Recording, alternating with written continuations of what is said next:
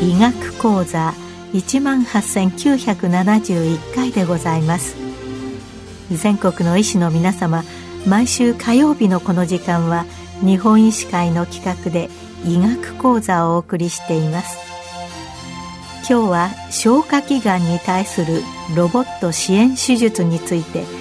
藤田医科大学先端ロボット内視鏡手術学講座教授宇山一郎さんにお話しいただきます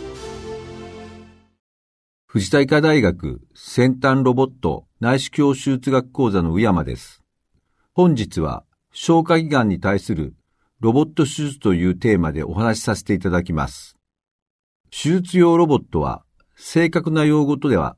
内視鏡手術支援ロボットと呼ばれており、多くの施設で施行されている腹腔鏡手術や胸腔鏡手術を支援する手術機器のことです。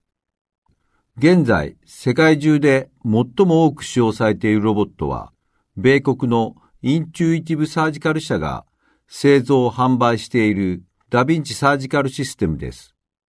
通称ダヴィンチと呼ばれていますが、当然のことながら、ルネッサンス時代を象徴する巨匠レオナルド・ダ・ヴィンチの有名なロボットのデザインがインチュイティブサージカルの開発チームにインスピレーションを与えたため、このようなネーミングの商品名となっております。このダヴィンチの開発当初は、戦場での遠隔治療を目的として開発されていました。その後、現在の内視鏡手術を支援する目的で開発され、2000年に米国で臨床応用が開始されました。ダヴィンチは現在行われている内視鏡手術の欠点を保管する機器です。詳しく述べますと、現行の腹腔鏡手術は以下に述べるいくつかの欠点があります。最大の欠点は、腹壁で固定された筒状のトロッカーと呼ばれる器具を介してしか術野にアクセスできないことに加え、手術器具の先端に関節機能がないため、厳しい動作制限のもとに手術操作を行わなければならないことです。さらには、回復手術と比べて使用する器具が長いため、術者の手の震えが手術器具の先端に激しく反映されてしまうことです。また、現在は、現状の腹腔鏡手術でも 3D カメラも市販されていますが、以前は二次元画像化での操作しかできませんでした。しかしダヴィンチは2000年の時点で手術器具の先端に関節機能を付加し、手ブレ防止機能、繊細な 3D 画像カメラなどにより、通常の内視鏡手術の欠点を克服保管し、手術の難易度を下げ、安全性を高める可能性を秘めた内視鏡手術支援ロボットとして注目を浴びました。しかし本邦では2000年にダヴィンチの薬機法承認を目的とした臨床治験が行われましたが、承認を得ることができず、世界から遅れること約10年後の2009年11月にやっと薬機法の承認がおり、少しずつですが、ロボット手術が施行されるようになりました。しかし、保険収載されていませんでしたので、自費診療のみで施行可能のため、ロボット手術は急速には普及しませんでした。しかし、2012年の保険改定において、前立腺がんに対するロボット支援手術が保険収載され、さらに2016年には腎がんに対するロボット腎部分切除も保険収載されました。そのため、非脳以下領域では爆発的にロボット手術件数が増加しました。消化外科領域においては、胃がんに対するロボット手術の保険収載を目的として、2014年10月より、藤田保健衛生大学、現在の藤田医科大学総合消化器外科が研究代表施設として、胃がんロボット支援手術の腹腔鏡手術に対する有用性に関する多施設共同前向き臨床試験を先進医療 B として開始しました。ご存知のように先進医療は患者さんの自費負担があるため、ロボット手術と腹腔鏡手術の無作為ランダム化試験を行うことはできませんでした。そこで当時胃がんに対する腹腔鏡手術を積極に行っていた京都大学、佐賀大学、藤田医科大学の3施設において、2009年から2012年の4年間に施行された術前診断ステージ1及び2の胃がんに対する腹腔鏡手術801例におけるグレード3以上の術後合併症の発生率6.4%を比較対象のヒストリカルデータとしました。ロボット単群の前向き試験となりました。一次評価項目は、グラリアン林道分類のグレード3以上の総合併症発生率としました。仮説として、ロボット手術は、ヒストリカルデータである腹腔鏡手術における術後合併症発生率6.4%を50%以上軽減可能であるとし、330例の登録予定として行い、2017年1月に登録が完了しました。その結果、ロボット群で合併症発生率は2.45%と低値であり、仮説が証明され、胃がんにおけるロボット支援手術の腹腔鏡手術に対する優越性が示されました。この臨床試験の結果は、先進医療会議で高く評価され、2018年の保険改正において、ロボット支援、胃がん手術は保険収載されました。さらに、胃がんという切除、リンパ節覚醒、再建術を必要とする手術において、従来の腹腔鏡手術に対する優越性が証明されたことにより、胃切除のみならず、食道悪性腫瘍、直腸がん、子宮体がん、子宮良性腫瘍、肺がん、重核腫瘍、膀胱がんなどの多くの疾患に対するロボット手術も同時に保険収載され、日本におけるロボット手術の急激な普及が始まりました。本日のテーマである消化器がんにおいては、昨年4月の保険改定において、膵臓悪性疾患に対するロボット支援衰体ビブ切除、もしくは水頭重因素切除術も保険収載され、手術件数の増加に拍車がかかっています。さらに、来年4月の保険改正において、ロボット支援下肝臓切除術、ロボット結腸切除術の保険収載申請もされており、その結果次第では、さらなる普及が予測されます。しかし、ロボット手術の普及にはいくつかの問題点もあります。ロボット支援手術を保険診療で行うためには、安全な導入と普及を目的として、厚生労働省が定めた厳しい施設基準、学会が定めた10社基準などがあります。例えば、胃がんにおいては、年間50例以上の胃がん手術を行っている施設、ロボット胃がん手術10例以上の経験がある外科医が常勤で配備されていることなど、施設などに厳しい基準があります。さらに、日本内視鏡外科学会は、消化器がんに対するロボット手術を行う10社は、消化器外科学会が定める消化器外科専門医、かつ日本内視鏡外科学会技術認定取得者であることと定めています。また、食道がんにおいては、ロボット手術を施行する施設に、日本食道学会が定める食道外科専門医が常勤で配置され、その専門医の指導下に行うことと定めています。以上は厳しい施設要件の一部です。このため、例えばダヴィンチを所有している施設であっても、保険診療科に消化器がんに対するロボット手術を施行できない施設も多数存在します。次の大きな課題はコストの問題です。ダヴィンチは最新の機種は定価で2億7000万円と高額であり、年間1000万円強のメンテナンス料が必要です。さらに、ロボット専用の電気メッサーの手術器具が平均10回使用のセミディスポーザル仕様であり、1本20万円から30万円程度と高額です。つまり、ランニングコストが従来の腹腔鏡手術より高くなります。しかし、現状、消化器官領域で保険収載されているロボット手術の診療報酬は、従来の腹腔鏡手術や胸腔鏡手術と同額であり、ロボット使用による診療報酬加算は認められていません。つまり、ロボット支援手術は病院経営的には単価の低い、費用効果の悪い術式となっています。そのため、ロボット支援手術を経営上の観点から推奨しない施設も多々あります。さらなる問題は、若手外科医の教育に関する問題です。前述のように、ロボット手術の実写基準は厳しく、若手外科医が執刀することは現状では困難です。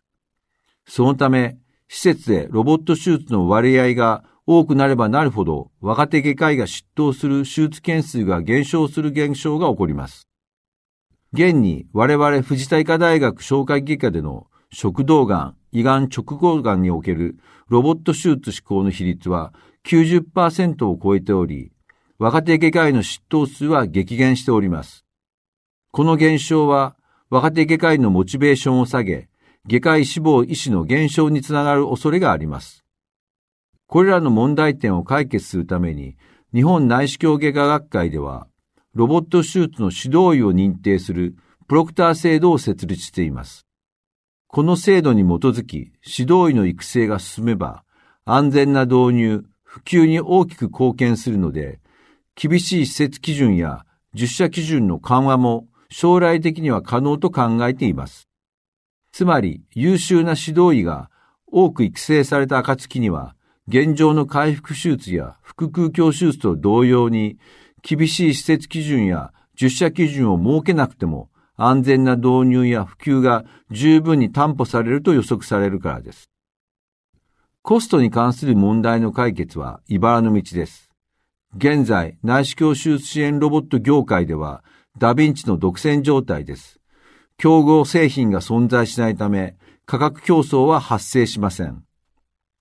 しかし、世界中で多くの企業はこの業界に参入すべく開発を行っています。内視鏡手術の世界二大メーカーであるジョンソンジョンソン社が開発中のオッターバ、メトトロニック社のヒューゴ、イギリス CMR 社のベルシウスなど、今後新規導入されるロボットにより、競争の原理による価格低下が大きに期待が寄せられています。また、ご存知の方も多いと思いますが、昨年8月に国産初の内視鏡手術支援ロボットである火の鳥が薬機法の承認を獲得し、12月には神戸大学にて前立腺がんに対する臨床応用の書類が施行されました。このヒロトリは産業用ロボットでは50年以上の実績のある川崎重工業と検査機器や通信関係で実績のあるシスメックス社の合同出資によるメディカロイド社が開発製造した国産初の手術支援ロボットです。現時点では、泌尿器科領域のみ薬機法承認ですが、近い将来、障害外科領域への適用拡大される予定です。その他にも、リバーフィールド社から国産内視鏡手術支援ロボットの発売が予定されており、いくつかの国産手術支援ロボットの出現により、ダヴィンチとの国内での価格競争は必発であり、価格の低下、品質の向上が見込まれます。胃がんや直腸がんに対する内視鏡手術支援ロボットを使用した手術は、術後の合併症を減少させる可能性が高く、患者さんにとっては大きなメリットがあると考えられます。食道がん、膵臓悪性腫瘍に対するロボット手術が患者さんにどのような恩恵をもたらすかは今後の臨床研究などによる検証が必要と考えられています。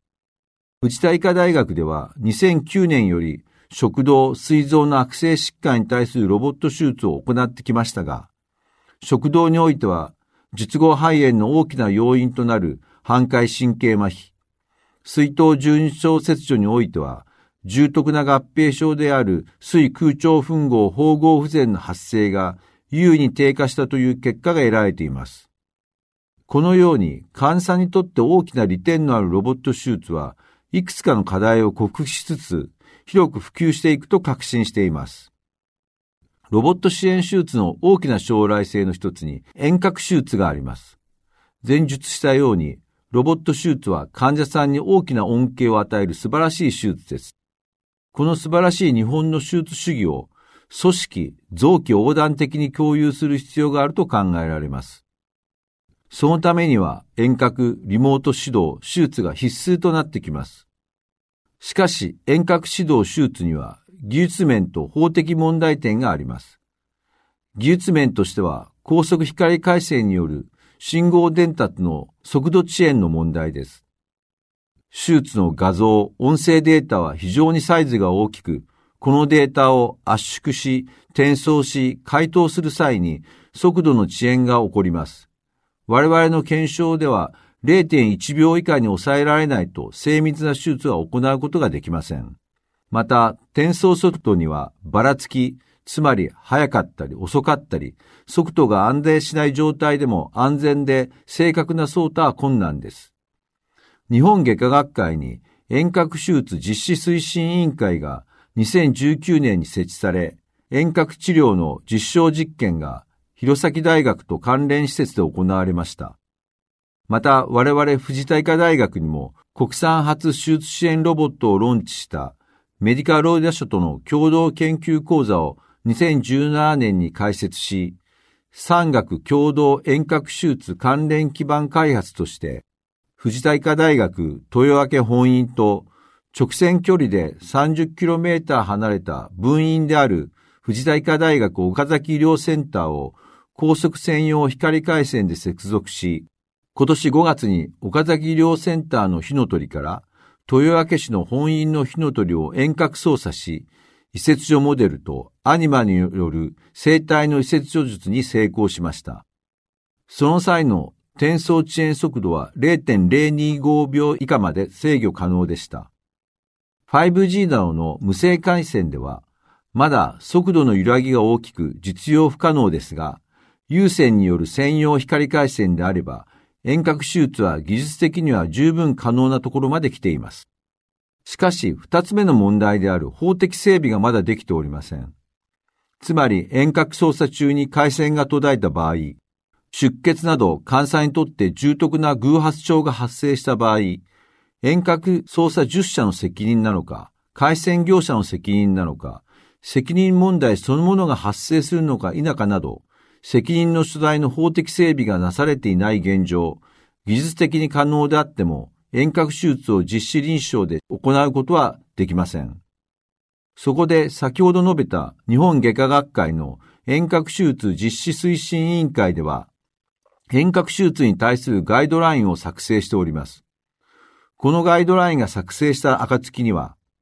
ガイドラインを厳守した遠隔指導、遠隔手術が臨床応用可能となる可能性が非常に高くなります。医療過疎の懸念がある二次医療圏においても、質の高い医療の提供、若手外科医に対する質の高い指導教育の提供が可能となる未来が、ロボット支援手術の出現により実現すると思います。以上、本日は消化器がんに対するロボット支援手術の歴史と現在、そして将来展望に関してお話しさせていただきました。今日は消化器がんに対するロボット支援手術について藤田医科大学先端ロボット内視鏡手術学講座教授宇山一郎さんにお話しいただきました。